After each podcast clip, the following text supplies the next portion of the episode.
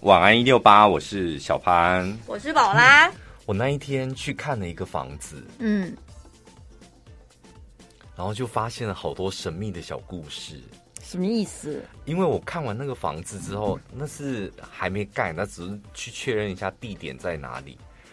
然后就在那块地，我觉得哎，很方正啊，就方方正正的。然后位置，当然那个地方南区是属于我比较陌生的地方，嗯，就比较不熟，就觉得哎，交通也蛮方便的。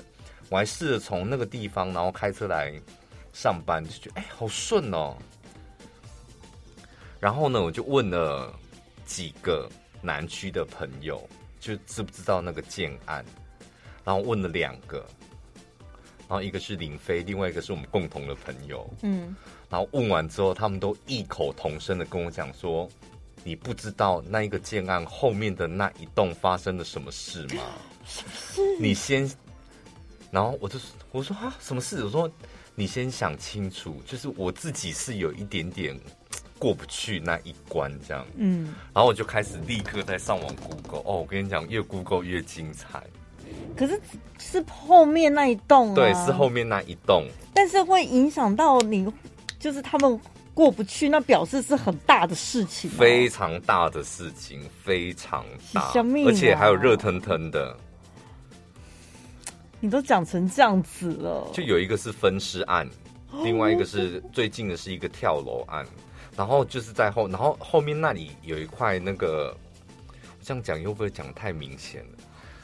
又有一个本来是要盖商场的，后来就是也欠钱跑了，所以那个商场没落，然后导致没没盖成，导致有很多的很奇怪的人住在那里。所以虽然是不同栋，但表示那一个地方就是风水有问题。对，我跟你讲，我身旁的朋友就说，我就说，可是那不是同一栋啊，毕竟还隔了一条街。嗯所以我想说，那一条街发生的事情也太精彩了吧！就我刚开始完全不介意，我说都隔一条街，子在后面什么的。嗯、后来就你知道，上网 Google 就是这样，就 Google 了一件事，下面就给你千千万万件相关的事。然后就身旁的朋友又这样讲了之后，然后林飞那天我跟他问他的时候，他他就对着我，然后摇头说。我觉得那一块的气好像不太对，嗯，好像林飞都这么说了，真的哎。像你会挂碍这些吗？刚开始我，我觉得刚开始我也不会挂碍，可是后来如果知道像你一样知道这些事情的话，我就会觉得那是整个区域的问题了。已经不是哪一户的问题，就是整个区域。对，我也觉得好像是那个区域。嗯，而且我刚开始多任性，你知道吗？还在那边闹脾气，就朋友一直在劝说我嘛。然后我说那一栋是在我的后面呢，所以你知道有有那个有鬼当后靠，不是很好吗？我们赚的不就是无鬼财吗？还在那边闹脾气，讲的有狡辩。我跟你讲，我个性也是这样子。我有时候人家越反对，或者是越拦阻，我就很有可能意气用事，你就反而不会冷静思考，然后你就故意越越得不到越想要，你知道吗？但我就很害，我很害怕，我如果这样子的行为出现在买房子身上，我可能真的会后悔莫及。可能身败名裂啊，然后健康出了问题啊什么？你不知道会怎样啊？因为我家里的长辈他们就很会对付我这一点，嗯，因为我常会顶嘴嘛，就是说没有一个百分百的，人都没有一百分的，为什么房子一定要一百分？嗯，我们可以靠一些后天的努力，可能修改啊风水来调整它。那我们可不可以找出一个八十分或七十分的房子？这样对。他们说这间当然可以啊，我觉得靠后天的地方改当然是没有问题。但这间房子就是因为它的厕所就外挂在外面，嗯，从整个形式来看，它就很像是你的身体多长了一个东西，然后那个东西是臭的，你觉得是什么？应该是硫吧？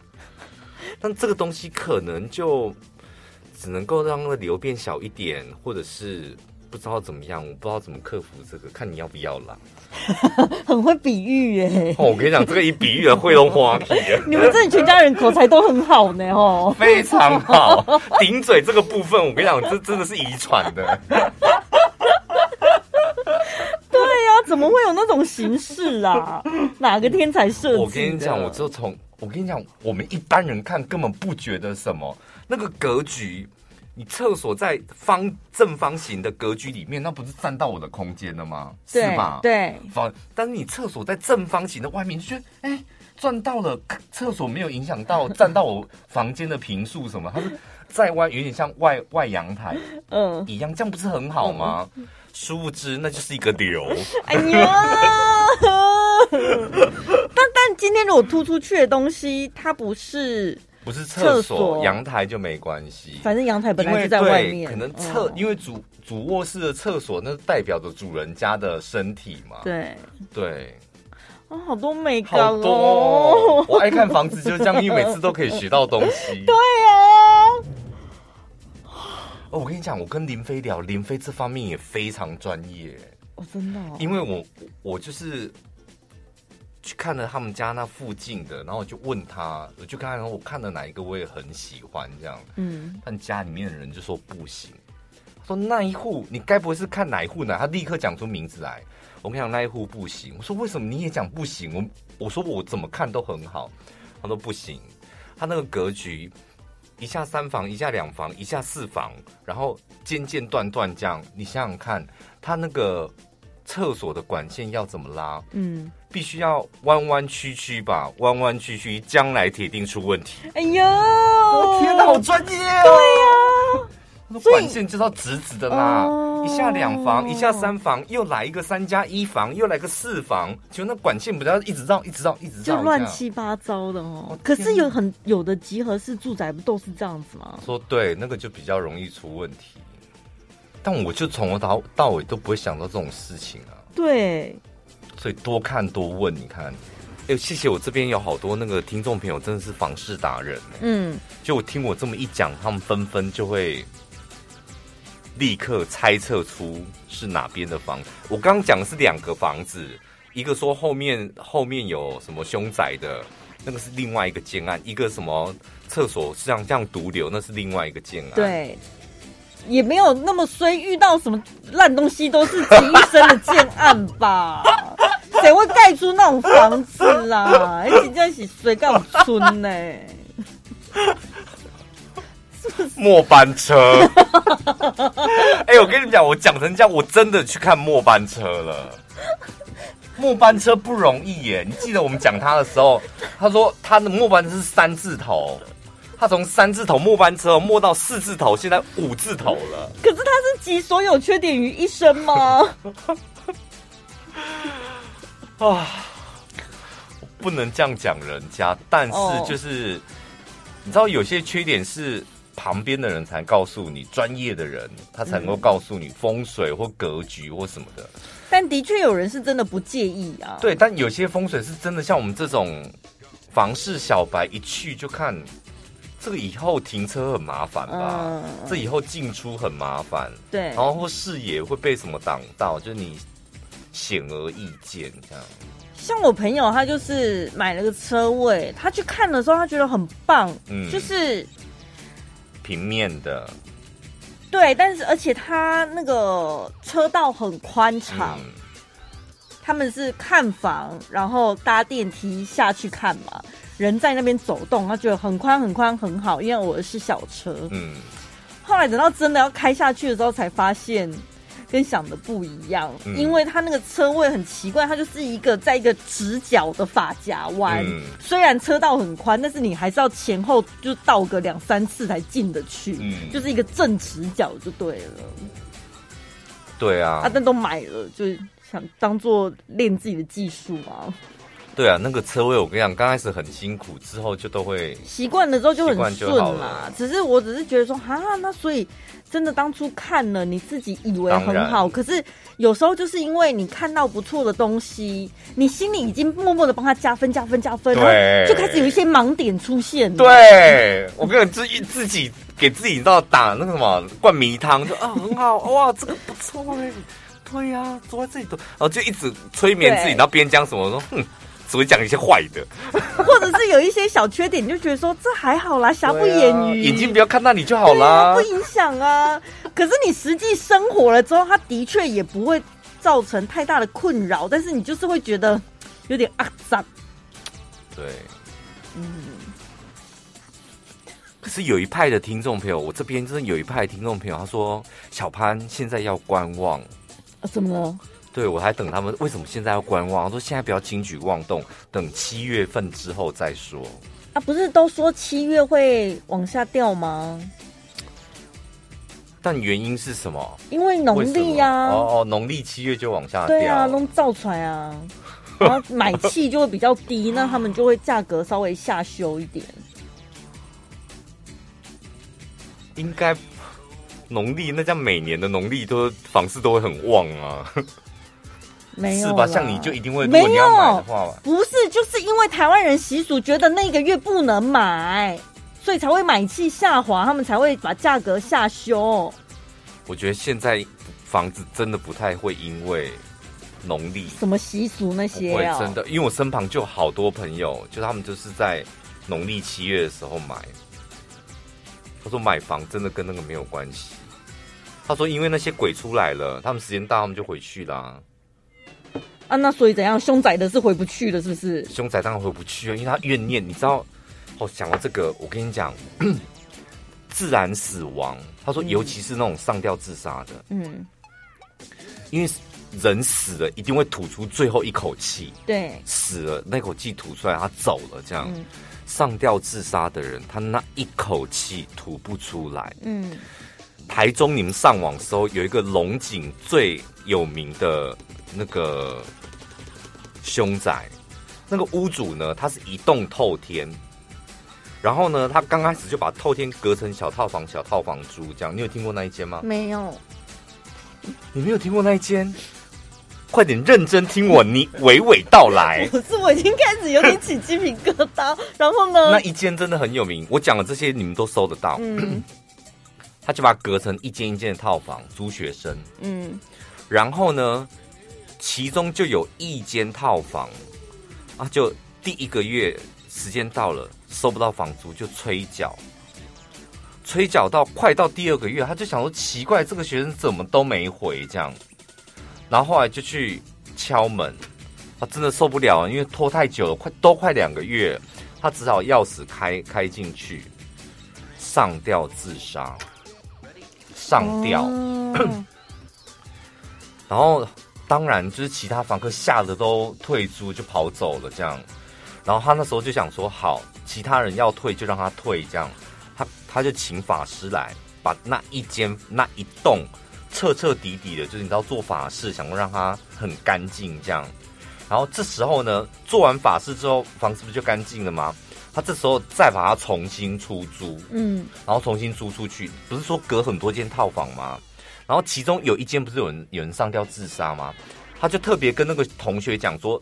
这里之前有死过人，嗯，但是我有请法师，就是做过那个法会了。那如果你不介意，我租你一千块一个月，一千块，太便宜了。这一间 对，他要租你一千块。哦，那屋主就想说，只要有人来住过，又没发生什么事，等于是把那个衰运给过掉了。哦，所以他说你也帮我，我也我也帮你一千块。那如果你不介意的话，我就租你一千块。嗯，那同学很开心说好啊，反正我也没做什么亏心事，嗯，我就住这里嘛。住进去第一个礼拜。啊，第一个月就准时缴房租，第二个月又来了，又消失了，房东又找不到人，嗯，然后房东这次传了一封简讯的时候，他开始头皮发麻，再传第二封简讯，第三封传出去的时候，他就直接带着警察就去那一间，嗯，一到门口，他想说完了，因为闻到臭味了，Oh my god！开了门之后，开了门之后，同样的地方，而且死亡的方式又是上吊。一模一样的地方，然后后来就是这件事情就，就他他想要转手，他想说算了，我这间房子干脆不要，嗯，我就转手卖掉好了。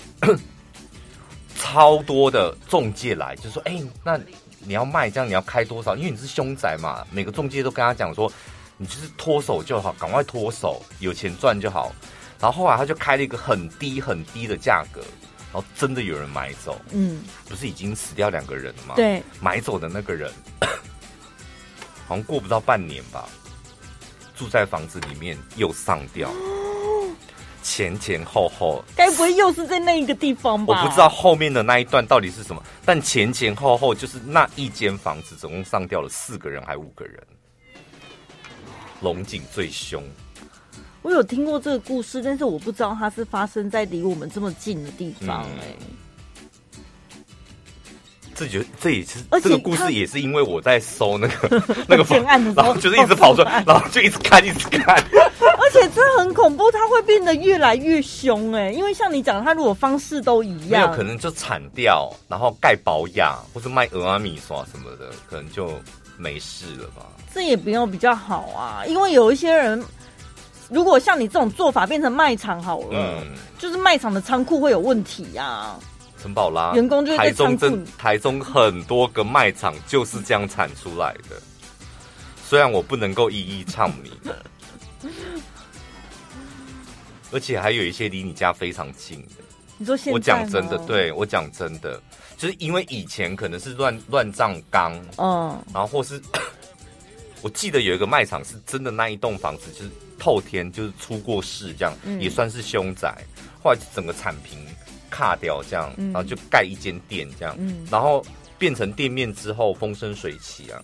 对啊，因为我觉得如果变成店家，好像比住家因为人很多，对，就是阳气很重，对，对啊。而且他们都一定是灯光明亮的，对，这样比较好吧。还有台中不是有很多脚尖，嗯，就是那种脚尖店面嘛，有很多。像公益路那间也很有名，那个脚尖就是没有一间，除了卖棉被的撑得起来，没有一间店可以在那个脚尖存活下来，没有一间店。卖棉被也太明显了吧？那个龙头大家都知道啊，取下来又放上去，取下来又放上去，我都觉得龙真的有够累的。哇，他们装潢也很奇怪的欧密嘛。我跟你讲。我后来就是听一个命理老师说，嗯，因为那个位置就属火，好像脚尖的位置都是你知道，都是火，都是火这样，所以你要做那种火，他怎么说？我忘记是不是我们讲错，就是黑属水，或是它那个颜色，嗯嗯，你知道就是水火不容，所以他那个装潢就可能影响到他的。他说同样的脚尖，其实 有一间卖牛排的。你记不记得他所有的店都是在那种对脚尖，对，他也是黑妈妈的啊。我跟你讲，他的每一间生意都非常好，就是因为他里面就是每天都火在那边哦。你知道我在讲哪一间吧？我知道，他崇德店还有他只有一间白的，其他都黑的。然后他，但是他的窗户都是很透明的，有没有？就让你看到里面在那个什么煎牛排，那火一直烧这样。可是，一般开店的不是会更信风水，更会去讲求这个。但就是每个老师可能门派也不太一样吧。哦，对啊，就是生病啊，生况不是狼的睡军，就是你真的花钱 还是、哦、还是找到一个普龙宫的、啊，蛮是不老用。像是那个我们常讲的那个谁，对，他去大陆发展的那个那个算命老师在叫，我忘记他的名字了。什么算命老师？算命老师就那个我们常就是张维忠哦。对。这算命老师有很多啊！你你现在你要开一间店，好，你花了同样花了五百万去找算命老师，你找到谢远景跟找到张伟忠，嗯、你不觉得下场会有点不太一样吗？对对对，我信谢远景。我最近又发现几个建案，台中的，如果你们要看房子，顺便可以推荐给你们。哎、欸，我觉得建案名声真的很。很好玩，就是那个建案名称好像对，你听了那个名字，或是你去买了那个建案之后，好像你就会有很很大的想象空间。但是有的建案名字好像也不是根据社区特色，他感觉就是想要他自己捏造出来的，或者是他就是想要加深你的印象而已。你对他有好奇了，有兴趣了，你自然而然就会去看了。像这种建案名称，我就觉得。是哪一类的人会去买？日日幸福，感觉是个温馨小社区哎。然后它的配色跟设计，你不觉得很像小文青吗？很文青呐、啊，很像社会住宅，是不是？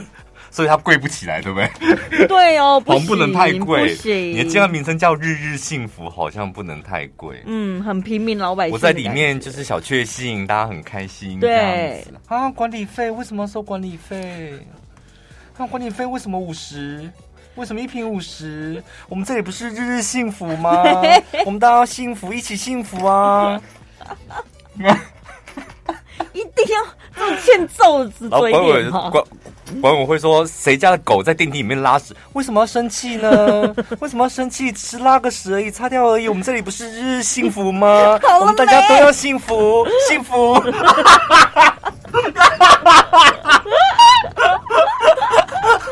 烦死了好，这一个富林开发，这是台中的，是我自己看到的。这个建案叫做应乐，应是反应的应。嗯，怎么这个应是什么应？哪里啊？哦哦哦，对，反应的应呃，应照应的照应的应，就是一个日字边，在一个中央的央。对，应乐，它重点是它强调它的。房间三面，它的屋子三面采光哦，所以你都有日光，对，日光照映着你，所以天天都很快乐，所以很适合种植物啊，嗯，养宠物啊，然后享受午后时光啊，他们主打的诉求，所以他们叫做应乐，乐就快乐的乐。哎，陈宝，你住哪？应了。啊！你硬了，女生，你坐哪里硬了？硬了，硬了，硬了，硬了，硬了，硬了，硬了，硬了。你坐哪？硬了，硬了。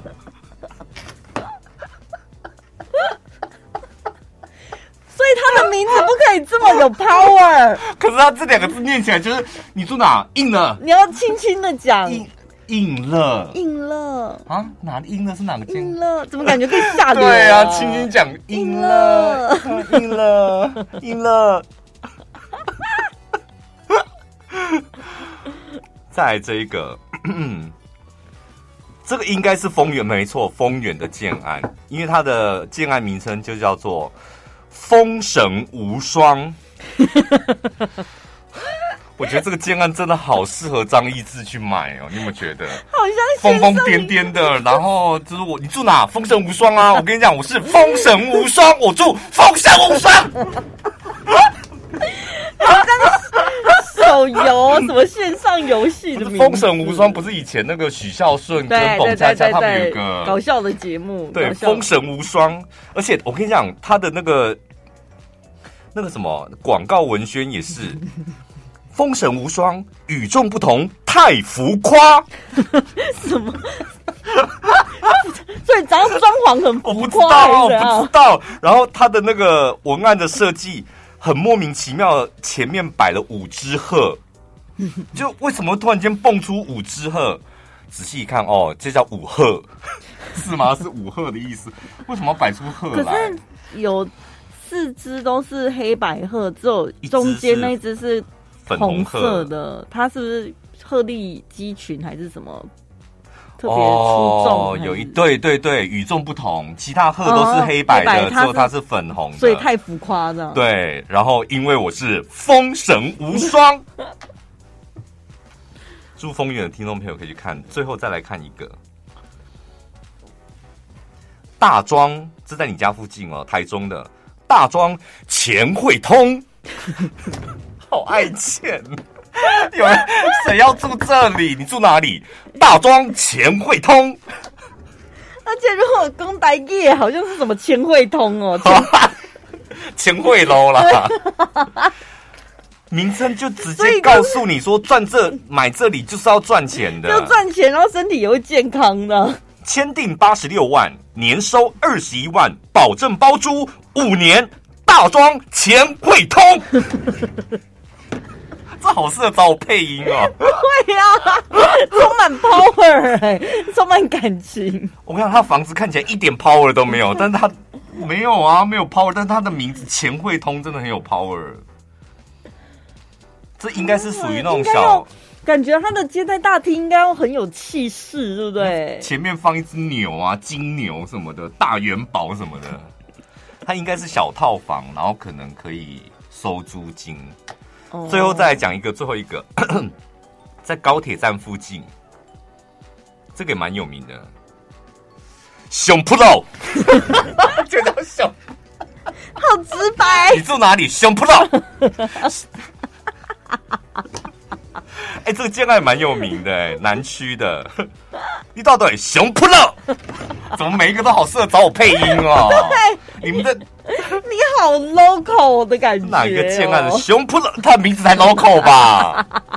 他就是要图那种 local 的感觉，熊扑肉。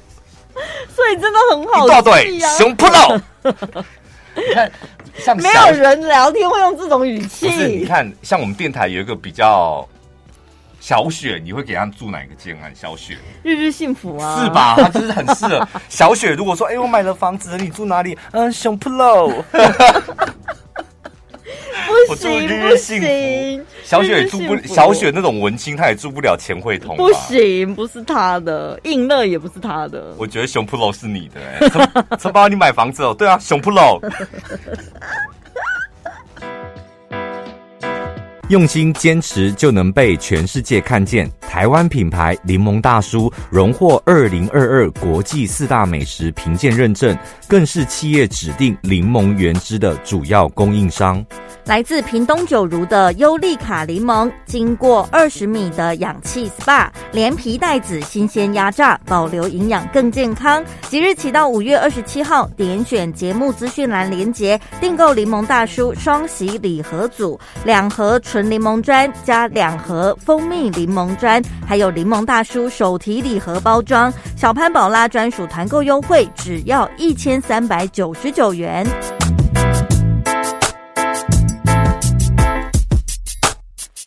我今天看的那个法克电台的那个 IG，嗯，因为他们的那个 Podcast 就是在讲法律的，嗯，然后看到这一篇文章，我觉得非常有趣。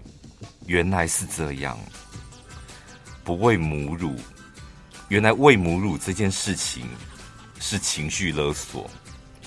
他说，两千年的时候，政府呢非常重视提升母乳的哺育率，二十年下来。台湾母乳的哺育率已经高达了四成，跟世界上其他国家比起来是模范生的程度。然而呢，摊开了政策的执行过程，却像是大型的情绪勒索游戏。他说呢，立法委员林长佐前阵子呢在质询的时候说，由于母乳哺育率被当作医疗院所的评鉴标准。所以，第一线的医护人员被迫要开始扮演母乳疯狂推销员。哎，你要喂母乳啊？对呀、啊，对小朋友很好啊，里面有很多抗体啊，什么增强免疫力、乳铁蛋白啊，哦、那个是什么其他是补充不来的，只有你才有啊，所以你一定要喂它挤啊，加油啊，挤啊，挤出来没有？再挤个 OK 了啦。然后呢，受到影响，直接影响的就是妈妈们。如果不喂母乳，伴随而来的就是各种紧迫盯人的追问、情绪勒索。那喂了也没比较好，还没休息够就要喂奶，奶水不足的妈妈自己吃不饱，还要顶着让宝宝挨饿的压力。有奶水就要疯狂的挤，嗯，喂完之后还要存哦。对啊，就是还是疯狂挤，然后搞冰起来这样，然后看着那一包一包的，妈妈说她。有股莫名的成就感，因为我有听那个有在哺乳的朋友讲说，好像你只要有，你就是要一直挤，要不然它会塞奶嘛，妈妈会很不舒服。然后如果你乳汁分泌没那么多，妈妈也很辛苦，她就要吃一些会发奶的食物，逼自己一直吃。你有没有听过那种婆婆，就是？炖猪脚、花生，嗯，然后说这个可以帮你啊，喝黑麦汁可以帮你就是充沛你的乳水，这样、嗯、啊，因为你现在没有乳水，所以你看那个媳妇压力有多大，感觉又被羞辱一次，有乳水没乳水都有压力。嗯，林昶佐说呢，盲目的追求数字的成效，忽略了第一线医护人员跟新手爸妈的需求。所以呢，喂母乳其实是情绪勒索的一件事。现在想想，好像也是。嗯，哎呦，我们要被情绪勒索的东西可多着嘞。而且他们还不是还会讲说什么奶粉里面什么重金属残留啊，有的没的。嗯、其实真的从从我们以前小时候到现在，我们被灌输的观念就是这样哎。虽然我们自己不需要挤母乳，但是我们好像我们路人都知道说。喂母乳小朋友的抵抗力会比没有喂母乳来得好，而且我自己 是不是？而且我自己身边的朋友只要生小孩，然后我就会问说：“哎，那你喂母乳吗？”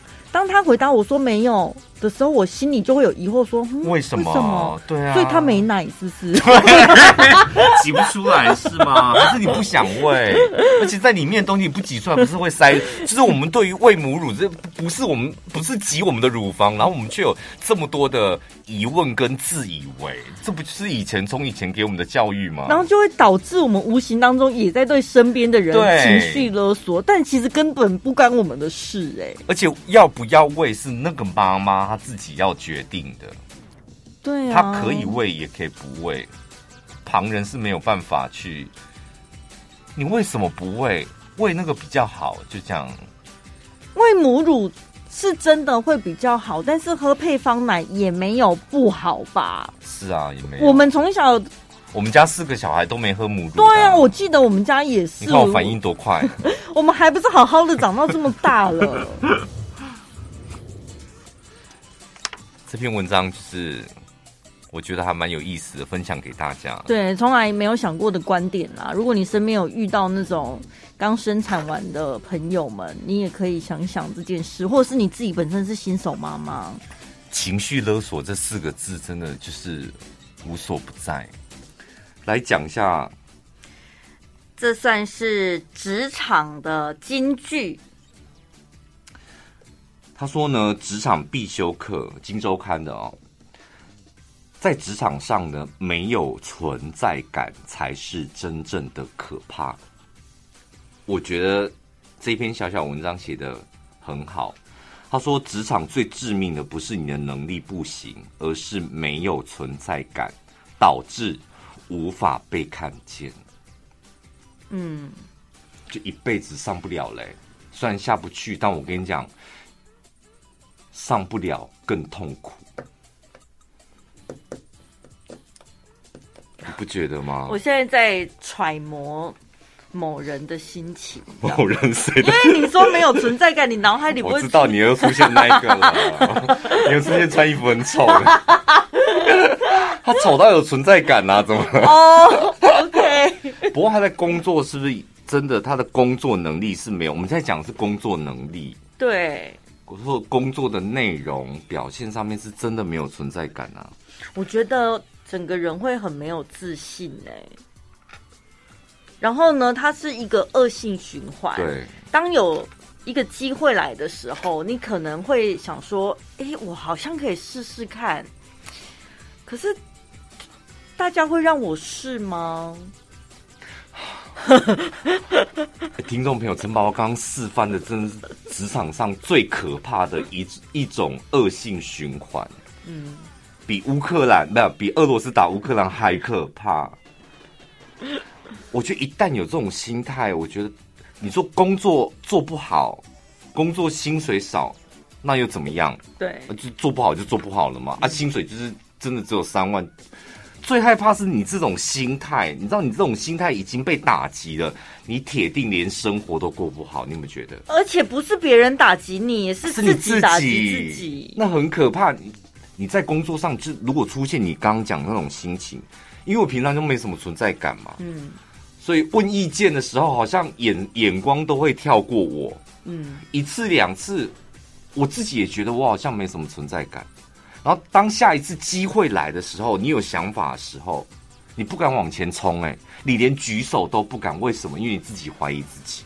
对，哎，平常我都没讲话，就是老板没顶我，那我讲会被大家笑？就是你自己怀疑自己，嗯，所以你那个循环又回到一个更没有存在感的地步，嗯。然后你这样子上班八个小时，你就是在打击自己的自信心。你下班会过得快乐？你下班就是个没自信的人啦、啊。可是会不会有一部电影演的就是一个很没存在感的人，但是他私底下却掏空了公司的资产？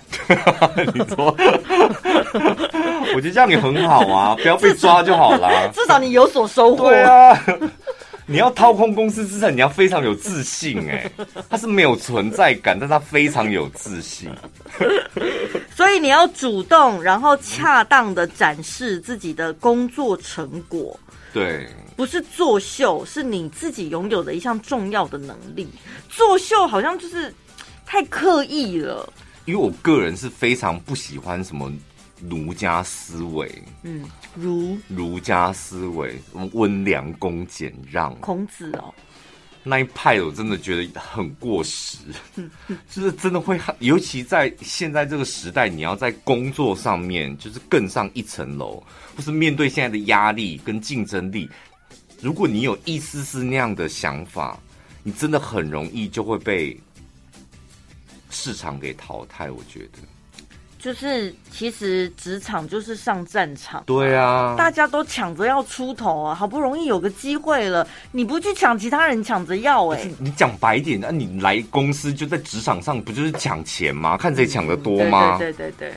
是能力好了，他站前面一点，他抢的机会就多一点嘛。嗯，能力不好，你就奋力的往前跑，就试的也要跟他抢，大家都在抢啊，你在那边啊，没关系啦，你先来好了。嗯，没有关系，我明天再拿也可以。就是，我觉得那个逻辑很奇怪欸。对，没有人会让你哦，就跟排队一样，啊，排队，然后你。有有一个人要来插队了，你还说：“哎，你先请，你先请。”然后你最后你饿死了，然后你你饿死，你即将快饿死的时候，这时候你开始抱怨天抱怨地，嗯，就是这个社会对我不公平，公司对我不公平，老板对我不公平，这样，嗯，没有人有义务去发掘你优秀的内在，所以你要想办法自己去展现，嗯，对不对？要不然如果你自己不展现出来的话。你看，机会掉下来，就是先给那些跳起来争取的人先拿走了。最害怕就是躺在那边等机会掉到你身上，即使掉到你身上，也是砸死你而已。可是有另外一种人，他很有存在感，但是他是糟糕到很有存在感，就他急急着抢机会，然后我来做，我来做，然后每次都搞砸，每次都做得很糟。这样都比躲在后面的好，我觉得。你都搞砸了，然后最后公司把你 fire，你还有一个全新的机会是吧？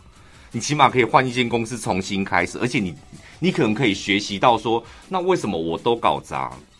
上进的人他可能想说啊，可能我能力不足，专业不足，或是这个环境不适合我。你还有一点就是纠正错误的机会，那你一直躲在那里，你连自己的实力在哪都不知道哎、欸。哦，你就跟你跟就是墙角的一颗灰尘有什么两样？对，对，跟墙角天花板的蜘蛛网一样。蜘蛛网还会被扫掉，你不会，你就是搁在那边，这样 动也不是，吹也不是，这样。最轻松、最好笑、最疯癫，都在小潘宝拉的晚安一六八。